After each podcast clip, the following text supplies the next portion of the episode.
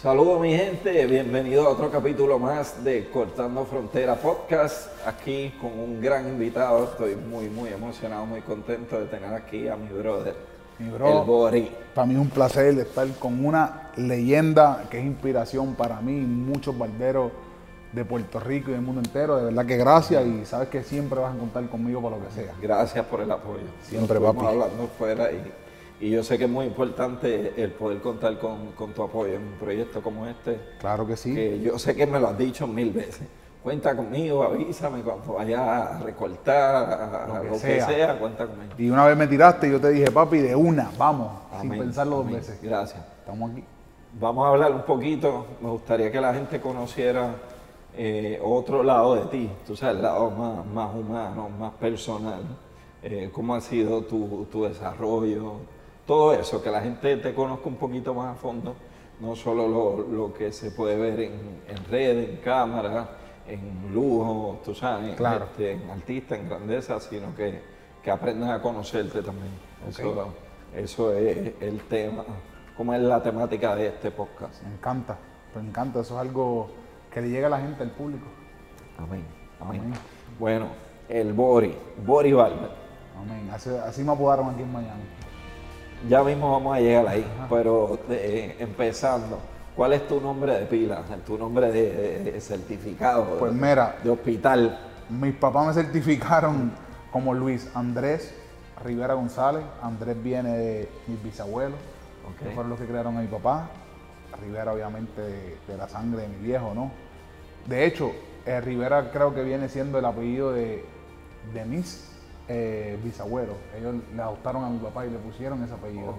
Eso que no viene como tal de, de su papá. ¿me explico? Ok, ok. Y Él vengo- fue adoptado entonces tu papá. pues prácticamente los bisabuelos, ¿me entiendes? Le dieron, lo adoptaron cuando chamaquito y le dieron el apellido, le dieron todo y Súper. Ujú. de ahí viene Andrés y viene Rivera. Ok, ok, ok. Vengo de un, de un humilde barrio, un humilde pueblo de Puerto Rico, un barrio que se llama Los Pollos, Ok, ¿dónde? en Patillas, Puerto Rico. Es un pueblo, un pueblo de, yo diría que para mí uno de los pueblos más tranquilos, más hermosos y más humildes de todo Puerto Rico, ¿no? Es muy rara vez que tú veas, que, tú- que tú conozcas a un puertorriqueño y te diga, ah, vengo de Patillas. O vengo de ahí. Creo No, que para, para mí es raro y te soy honesto, este, no recuerdo nunca haber visitado Patillas. para ser, para serte honesto. Y, y te estoy hablando hasta el sol de hoy. De paso, recién estuve por Puerto Rico y visité, que si Maunao, el Faro. Tuviste a, dos- a un minuto de Patillas. No, fui a Patilla. Fuiste a Patilla, Ahora fuiste. sí, sí, fui Sí, en esa ruta. en la en la curva. Patilla, después subí por Guayama, Por Guayama. y salí por San Sí, pero pasaste por Patilla literal para coger para Guayama, no fue que te paraste en Patilla. En la vuelta, no, pero me encantó porque yo iba por toda la costa, eso Sí, sí, está, sí, y ya me habían hablado de Patilla de, de la, De costa. que eso está ahora mismo increíble. Sí, Patilla es un buen pueblo, un- creo que es el único pueblo de Puerto Rico que tiene lagos, ríos y playa a la vez. Es algo bonito. buenísimo, buenísimo. Sí, sí, sí. ¿Y cómo fue tu infancia en, en- en Patilla, en Puerto Rico? brutal. Mi infancia fue eh, humilde, fue sencilla. Gracias a Dios no faltó un plato de comida. Gracias a Dios que tengo una familia muy trabajadora, ¿no? Mi papá, mis abuelos. Creo que de ahí sale mi, mis ganas de trabajar tanto, ¿no? Eh, fue fuerte en el sentido de que tenía un padre y de una madre también súper estricto. Sabes que en Puerto Rico las cosas no están... bueno, en cualquier parte del mundo, no solo en Puerto Rico, la juventud está media perdida o algo. so, Mis padres vivían y viven arriba de mí. So, fueron fuertes, fueron, a veces yo pensaba que quizás eran extremadamente fuertes, pero hoy en día le agradezco a Dios que fueron así, ¿no? Porque salí como salí. Sí, sí, la juventud La de repente juventud, la claro. niñez no, no te permitía entender Exacto, no me que, enten- lo que ellos querían inculcar en ti. Pero sí, tuve una niña muy buena. eh, mis padres prácticamente, no sé si me obligaban o me decían que tenía que estudiar mucho, pero me gustaba mucho la escuela cuando chamaquito. Después cuando fui creciendo ya no me gustó mucho, pero sí, unos padres Hacías deporte. Eh, jugué, jugué pelota. Eso es muy buena pregunta. Yo jugaba pelota. Yo quería ser pelotero o boxeador. Ok. En las dos era malo, por eso terminé siendo barbero. Pero, sí, llegaste a practicar boxeo. sí, sí, también. Sí, también. Y pelota. Jugué pelota en, en 9 y 10, 11 y 12. y 13 y 14, no, 13 y 14 aquí en Miami. Navigué 11 y 12 en Puerto Rico y me fue bastante bien. Ok. Tengo una anécdota muy buena cuando chamaquito estaba jugando en una semifinal y alguien del público me grita, te voy a dar 20 pesos si la sacas. Yo estaba a punto ya, estaba en 3 y 2 y si la sacaba o metía un doble o algo, ganábamos Sí, estaba para dejarlos pegados. para dejarlo. Brother, yo no sé ni cómo yo cerré los ojos y la saqué. Y eso fue un honrón que cuando lo- los panas míos de Puerto Rico vean ese video so- se van a recordar. y ese día, bueno, yo la saqué, sabía que la había sacado y me tiré de pecho en home celebrando. Amén, qué bueno. Sí, sí. Eso fue algo de mi niñez especial que no lo olvido nunca. Qué bueno. Pues por lo que puedo percibir, este, tus papás sí fueron un poco estrictos, ¿verdad? Como, como parte de, de- de Ah, tu crianza. Y pues, pues por, yo soy de Puerto Rico, entiendo también eh, lo difícil que es criar criar. niños allá ante, ante tanto, eh, ¿verdad? Ante, ante tantas cosas negativas cosas. Que, que tenemos alrededor. Eh, pero a la misma vez puedo percibir también que fue una buena infancia, ¿verdad? Fue una buena, una, una súper buena infancia. Mi papá me enseñó desde chamaquito. Mira, yo tenía 9, 10 años. Y mi papá siempre le gusta tener los carros bien limpios. Siempre amante de la limpieza. So, él llegaba al trabajo y me decía, eh, ¿tú quieres salir el sábado un juego doble A, de pelota doble A, de los Leones de Patilla, o para el cine a invitar a tus amigos? Pues tienes que limpiar todos los días y el sábado lavarme todos los carros. So, el sábado, cuando un niño normal se está levantando a las 10, 11 de, de la mañana, yo me levantaba a las 6 a lavar todas las guaguas del trabajo de mi papá, a pasar el patio, así la hierba no creciera. Y yo decía, diantre, como tengo que trabajar. Pero al final del día, a las 6 de la tarde, me decía, mira, aquí está, para ti, para que invita a, tu, a tus amigos. Este, obviamente, pues, por- porque te conozco hace tiempo y conozco de tu historia, eh, puedo ir entendiendo también, ¿verdad? Que, que, el- que las circunstancias o dentro de- del modo de crianza de ellos te obligó a madurar, ¿verdad? Más temprano, porque independientemente del valor del dinero, ¿verdad? te, te está poniendo a trabajar, tienes que ganártelo Todo. y a la misma vez te pierdes eh, cierto tiempo de infancia, Infancia. de amigos, de juegos, de, Claro. de otras cosas. Quizás mientras otros chamaquitos, amigos, qué sé yo, estaban por ahí vacilando, tirando piedra, como uno dice, no. Yo, mi papá siempre estaba educándome, preparándome para lo que hoy en día vivo, Sí, preparándome para quizás para ser exacto, porque él tuvo la visión, él decía, si yo no soy así, con mis hijos, quién sabe cómo pueden salir, ¿no? Sí. Y me gusta, me- ahora, hoy en día yo le agradezco demasiado a mi papá que fue así, porque salí trabajador. No le tengo miedo al trabajo, no le tengo miedo a nada, a lo que me enfrenta en la vida. Maduré muy chamaquito, al punto de que cuando nos vinimos acá a Estados Unidos, pues prácticamente yo me quedé aquí siendo un chamaquito. ¿A qué edad viniste para Estados Unidos? Eh, yo me fui para Nueva York con un tío mío como a los 12 años, a los 13 vine para Miami, 13, 14, más o menos. Pero vine. fuiste solo, ellos se quedaron. No, para Nueva York yo me fui con mi tío y mi papá se vino para acá, para Miami. Ok. Y yo me quedé por allá con mi tío en, en Nueva York un par de meses, en lo que mi papá acá se acomodaba en Miami y todo. Cuando mi papá ya se acomodó, pues yo vine con él para acá, para Miami. Eh, estuve como dos años aquí con él, como hasta los 15 para 16 años. Ok. Y a esa edad él decide, él, su empresa, su compañía en Puerto Rico empezó a, a pararse de nuevo, a crecer, y él decide irse. Pero ya yo no me quería ir, ya había empezado con mi novia. Ok. Y yo dije, no, yo no me puedo ir. Y yo decía, "Mm, mm, yo quiero estar, imagínate, tener una noviecita nueva, que incluso es la que estoy hoy en día. Sí, sí. Eh, eh, y también tenía otra mentalidad de que si me iba para Puerto Rico, pensaba que no, no sé, no iba a ser lo mismo. Ya me Sí, estaba ya, es que ya estabas conociendo mundo, Mundo, ¿verdad? Ya saliste de Puerto Rico, Exacto. que es lo más difícil. A veces yo digo, dentro de- del mismo país de nosotros, mudarnos, pues de repente tú estás en Patilla y pensar en mudarte para Mayagüez, lo veas bien difícil, Bien difícil. ¿entiendes? Pero ya saliste del país, que es lo más difícil. que es lo ya, más difícil. ya Brinqué el charco. Ya de ahí en adelante es dispuesto a todo. A todo, ¿verdad? Yo siempre pienso así. Siempre. Si tu próxima oportunidad está en Alemania, vas para Alemania porque lo más difícil era salir de Puerto Rico. el paso. Entonces, tienes 15, 16 años, pasa esto. ¿Cómo tú le explicas a tu papá y cómo lo entiende? Porque sigue siendo un niño. Eso fue, pues yo creo que como él me crió y como él me vio y como él me enseñó, ¿no? Él parece que pienso yo, ¿no? Al sol de hoy yo nunca he tenido esa conversación con él, que confió en mí, ¿no? Confió en mi madurez, confió en que yo no iba a salir un delincuente o cualquier loco que aunque me cara aquí solo iba a respetar su, sus reglas, su forma, ¿no? Entonces hubo una señora acá que es del Salvador que me extendió la mano, me ayudó muchísimo y me, me dio habitación en su apartamento por cuatro años, cinco años y me dio la oportunidad de quedarme y me quedé. Mi papá habló con ella, confió en ella principal, o sea, primero que, que yo, ¿no? Porque vas a dejar a tu hijo con, con una persona que no es ni de tu país ni la conoces hace años. Espérate, ahora me trae una pregunta a la mente que no te la hice este, anterior. ¿Tienes hermanos? Sí, tengo tres hermanos, tengo ¿Mayor o menor? menores. Tengo un hermano varón y que es gemelo con mi hermana y una hermana pequeña. Los gemelos son de parte padre y madre y la hermana pequeña es de madre. ok, sí. Sí, porque de repente pensando, ¿verdad? Sí, Este, sí, Mi, eh. mi primer hijo, mi hijo mayor. Sí, tú sí, sabes soy el hijo mayor. Cómo lo, cómo lo suelto. cómo- ¿Cómo lo suelto? Sí, pero mi papá, yo también le demostraba eso, que ah, yo estaba bien puesto para ser alguien. En ese entonces ya me gustaba mucho la barbería. So, llegó un momento en que yo decía, yo tengo que hacer algo y trabajar en algo que a mí me guste. No que me dé dinero, sino que a mí me llene. Pero la barbería, ¿ya habías tocado las máquinas? ¿Ya habías hecho algo? Ahora te voy a contar. O, o te gustaba porque, Pues mira. porque tenías amigos No, o no. por algo?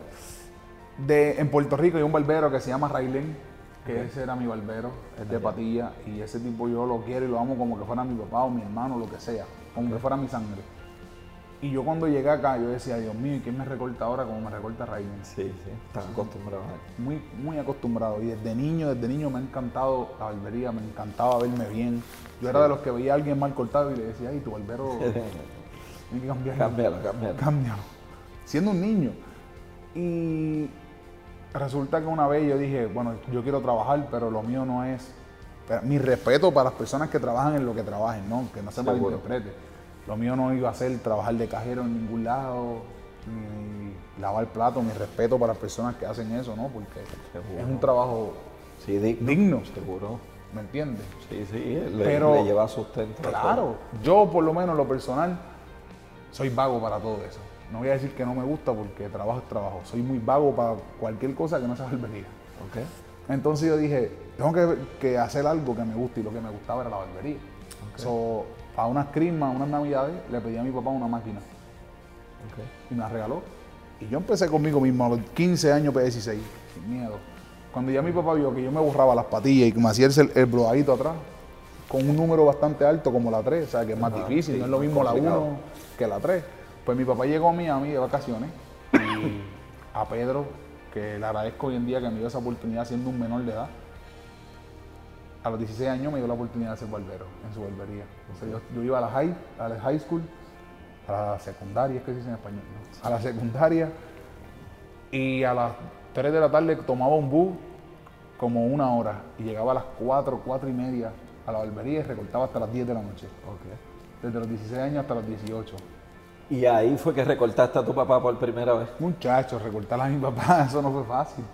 Eso ¿En fue, serio? sí, sí, eso fue muy complicado. Mi papá, si yo soy piqui con mi recorte, mi papá es 10 veces más piqui que yo.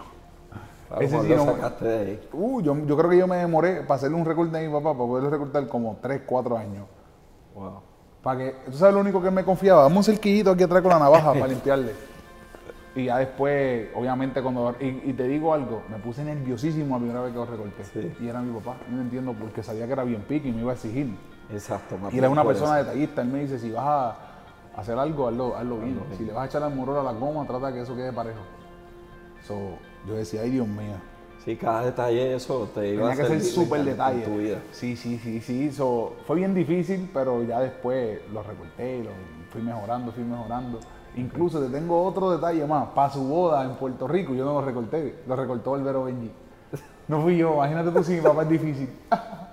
que no fui No, ni no, yo. este día es importante. Ay, el día más importante del año pasado, a ver, hace dos años fue.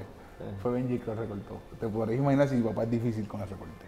Obviamente no es porque no le guste que me lo recortara, No, no, sino seguro. que él ya está acostumbrado a que Benji lo recortara para ese entonces. Ok. Ya Benji tenía la forma y yo no recorto a mi papá todos los días. Él vive en Sí, Puerto Rico, sí, vivo en Miami. Si él no quería llegar a inventar. Claro, que yo le hiciera algo que, o sea, para la boda no puede fallar.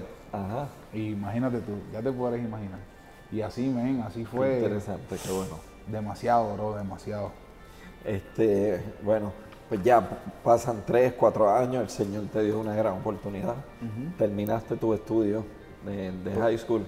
Esto es algo un poquito, eh, un poquito fuerte, por, fuerte porque no sé qué, pues, cómo la gente se lo tome, ¿no? Pero en high school yo estaba 9, 10 y 11 grados súper bien. Ok. 12 grados, quise perseguir mis sueños, sabía que, que yo no iba Sí, para el college. estabas- Yo sabía que yo no iba para el college, que yo no iba a ser abogado, mi respeto para los que son abogados. Sí, para son firme con- con Yo estaba querías. 200% seguro que yo quería ser barbero. ok. So, en 12 grados yo tuve no, 90 ausencias. Tú que tienes hijos aquí, sabes que, no sé cómo es ahora, pero en ese No, no, entonces, la segunda ausencia ya está apretado. una ausencia cuenta por dos. Sí. Porque aquí los cursos son a veces 1, 3, 5, 2, 4, 6, bueno, un, Sí. un enredo. Yo falté 90 días, eso quiere decir que fueron 180, fa- falté el año. doble. Falté el año entero. So, el director de la escuela me tenía cariño porque siempre yo era el, el estudiante que aunque iba a la escuela me escapaba, no entraba al salón. Lo veía y lo saludaba con carisma y todo. Y él dijo un día, me llamaron y me citaron a la oficina. De casualidad yo estaba en una clase ese día y me citan a la oficina y me dice que no había opción de que yo pudiera terminar el año Sí, era demasiado. que era demasiado ya, que, era que, que él quería hacer lo posible, incluso yo tenía los créditos, pero las ausencias no me dejaban graduarme. Me botó de la escuela, faltando dos meses. Cuando él me bota de la escuela, le digo, ay papá Dios, ¿y cómo yo le digo a mi papá que me votaron? Pues yo no le dije a mi papá que me votaron.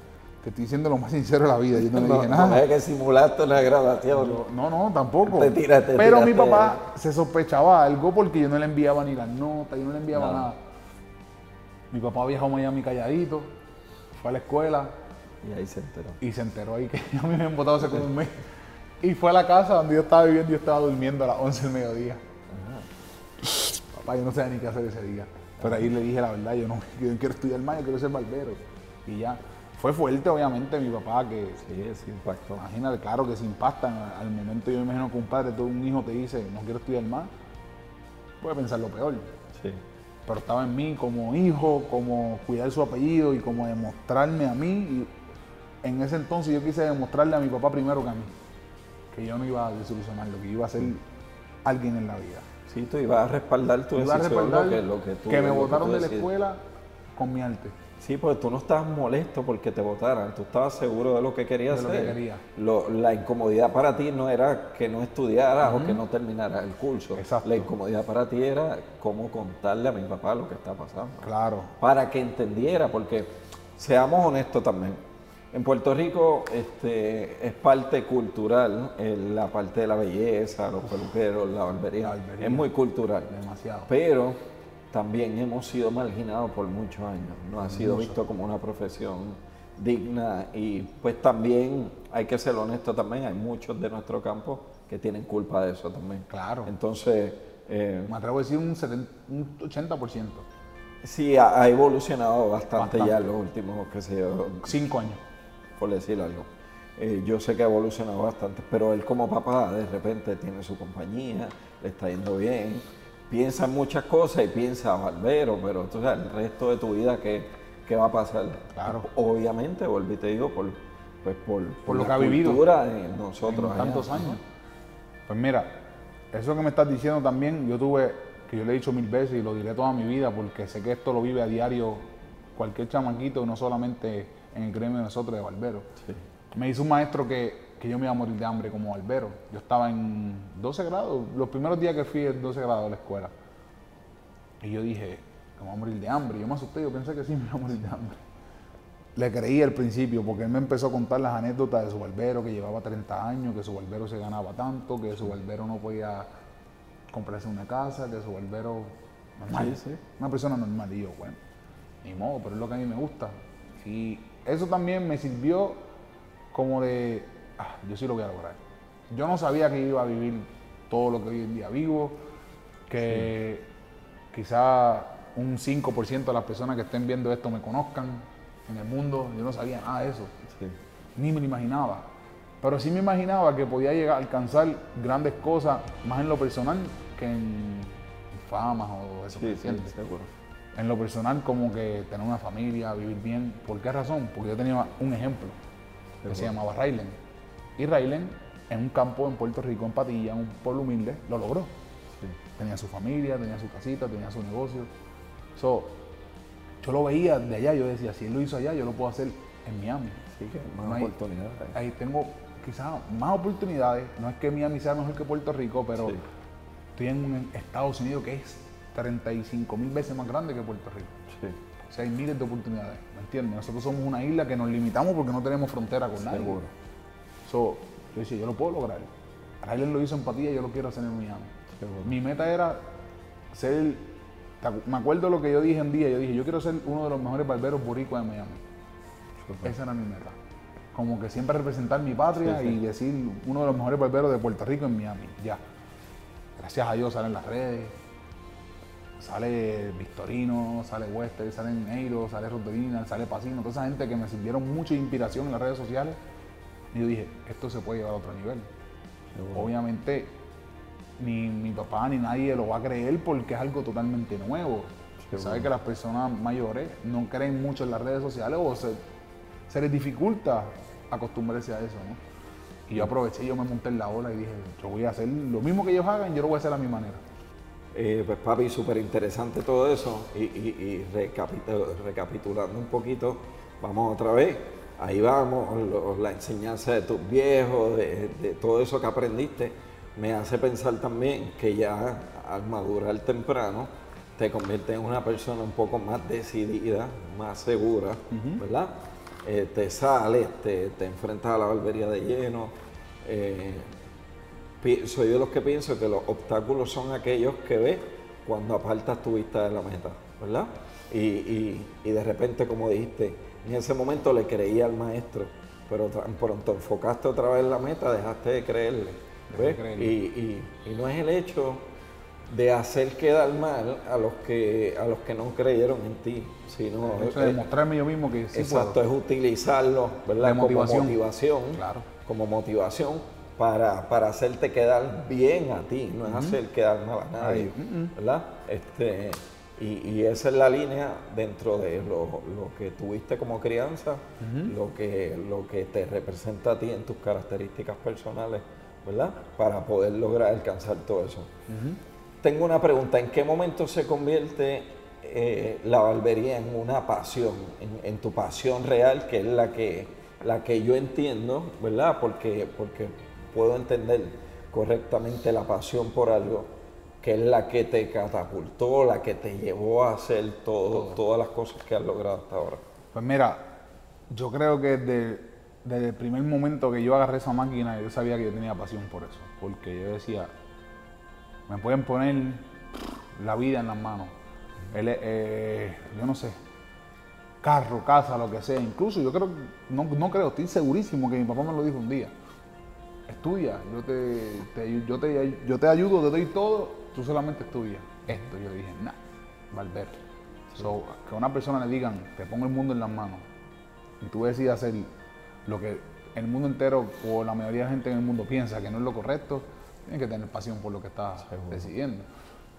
Y cuando existen las redes, que empiezo a ver a esos barberos que te comenté, también yo dije, wow, qué brutal. El primer video que vi de Victorino y yo me volví loco. ¿Sabes lo más grande? Que cuando se lo comparto a los, eh, a las personas que trabajan conmigo, a los compañeros, todos se burlaron. Todos dijeron, no, eso, eso es farándula, eso no sirve, eso es. Sí. Y yo dije, wow. Primero Pero el lo maestro. diferente. Yo lo vi diferente. Yo lo que dije, lo primero que tengo que hacer es irme de aquí.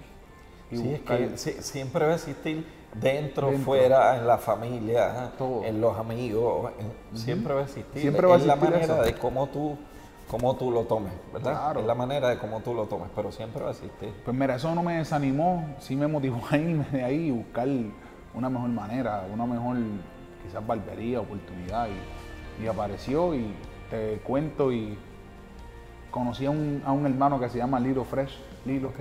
Lilo Arana se llama él, pero le dicen Lilo Fresh. Y, brother, ese fue el primer barbero en- que yo conocí que creyó en mí.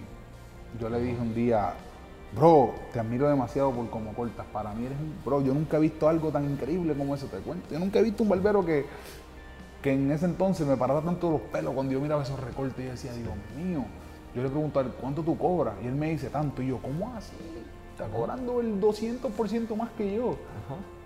Y venimos del mismo, o sea, trabajamos en la misma ciudad, en Miami.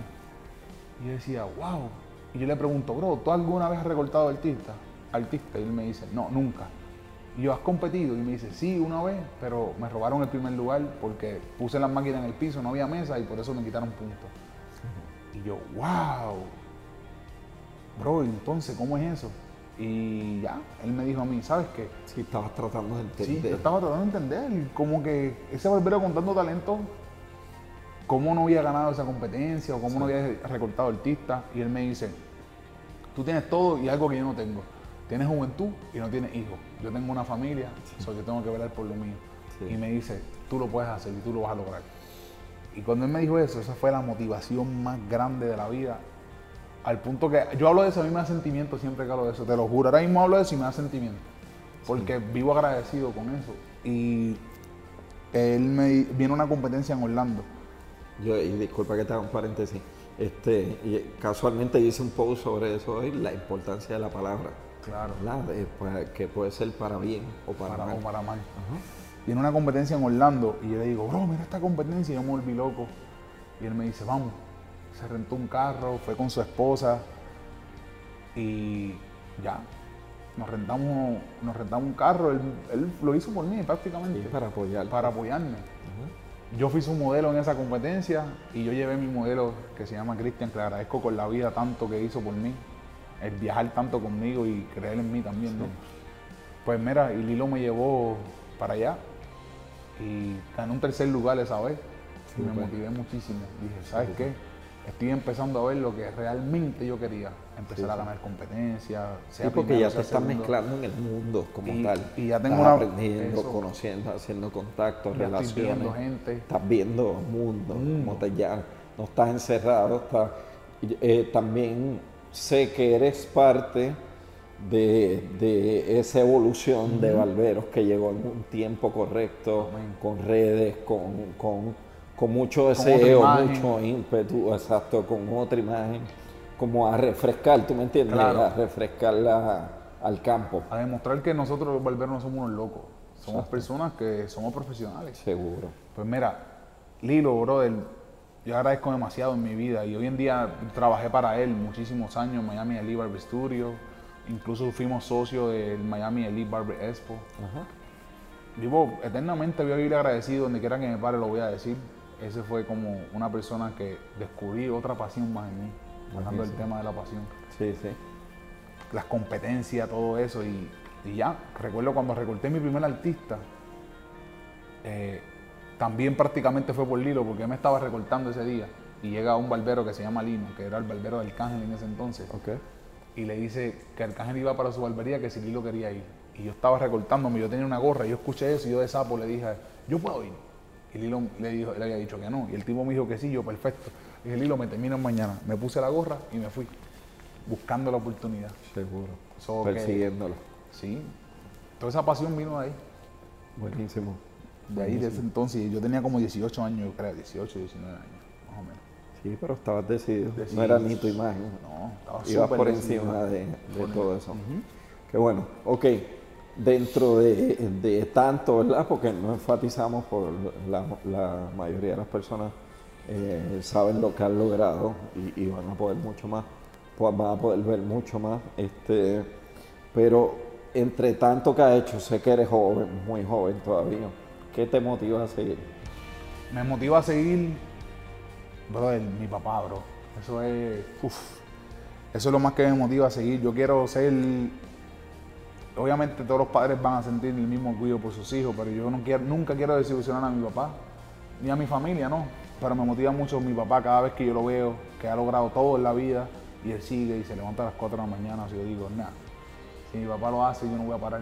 Yo quiero lograr todo en la vida, dejar un legado en la industria y me motiva mucho también mi mujer, bro, que lleva 11 años conmigo, desde que yo no era mi barbero.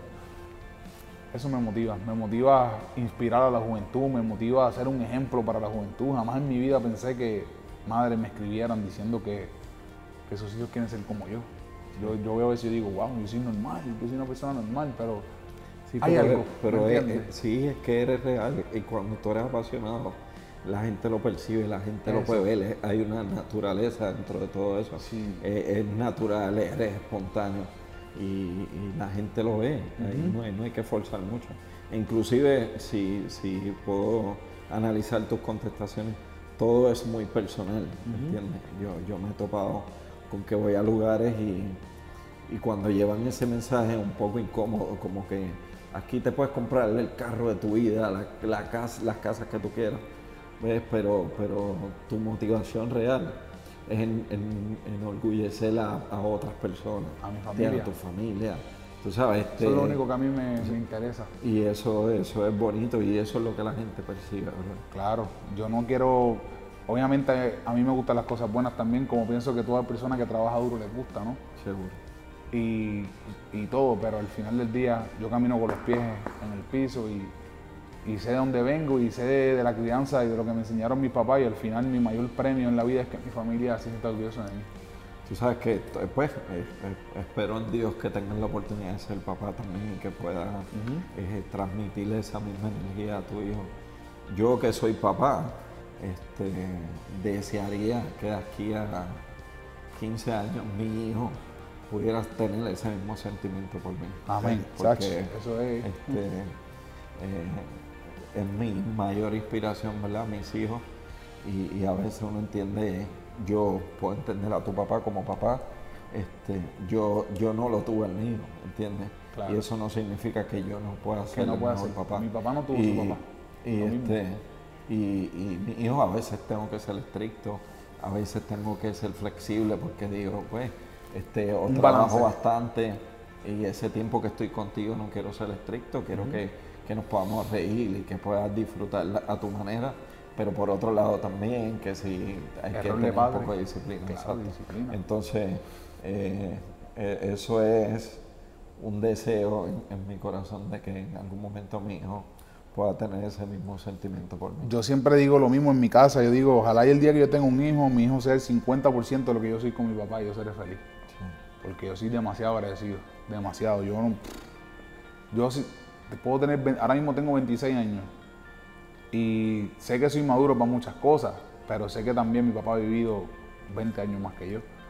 So, yo, no, yo no di un paso sin hacer esa llamada.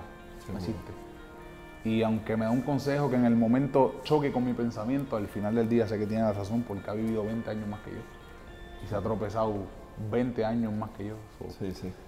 Qué mejor ejemplo, muchas personas no tienen esa relación con los padres, desafortunadamente. Yo que la tengo, yo la aprovecho. Y le agradezco a Dios por tener eso. Con mi madre también, ¿no? Pero con mi papá tengo esa relación más como Sí, de, de- de pana.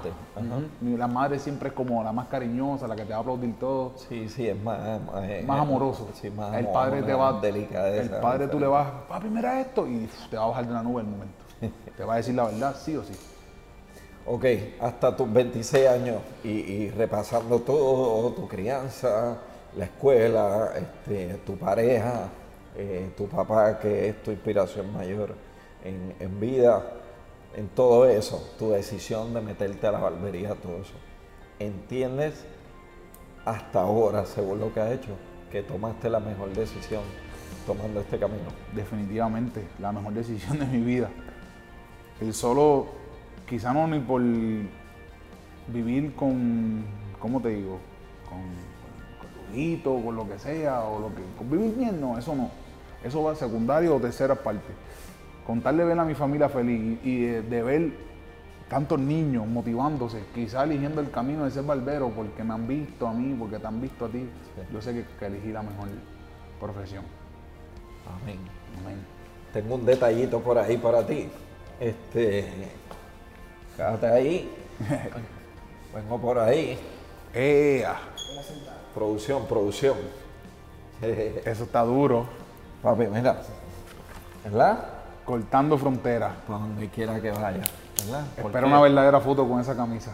Porque en, en los lugares que vas, eh, las culturas que te toca eh, conocer y tocar, ¿verdad? Como experiencia bonita como la de Perú, como todo eso que son cosas realmente increíbles. Tú dices, Impactante. wow, eh, este, es, es trascendental mi profesión porque estoy llegando a culturas realmente este, diferentes. Eso, es, eso es muy inspirador, muy, muy bonito. Muy grande. Y eso, es- eso es parte de, de- de mi lema y mi legado con este proyecto, ¿verdad? Seguir cortando fronteras culturales, de estatus, de color, de, de lo que sea, político, lo que sea que pueda pasar. Y para que donde quiera que vayas representes a tu A Puerto mi isla. Rico Esa es mi, mi tierra.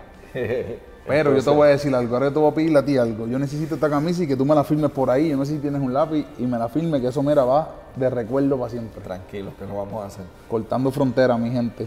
Increíble, gracias, brother. Gracias a ti, papi. Sabes que te quiero mucho. Muchas bendiciones. Familia, Que siga siempre este, mucha salud para tu familia, para tu papá. lo propio, bro. y, y que sigas rompiendo. Gracias, sabes que cuenta conmigo, que aquí tienes un, un hermano más que todo, bro. Amén. Colega cualquiera, yo soy un hermano para ti, papá. Amén. Amén. Estamos Gracias, activos, papi. Te quiero, bro. Igual. Estamos activos, cortando fronteras. Gracias, mi gente.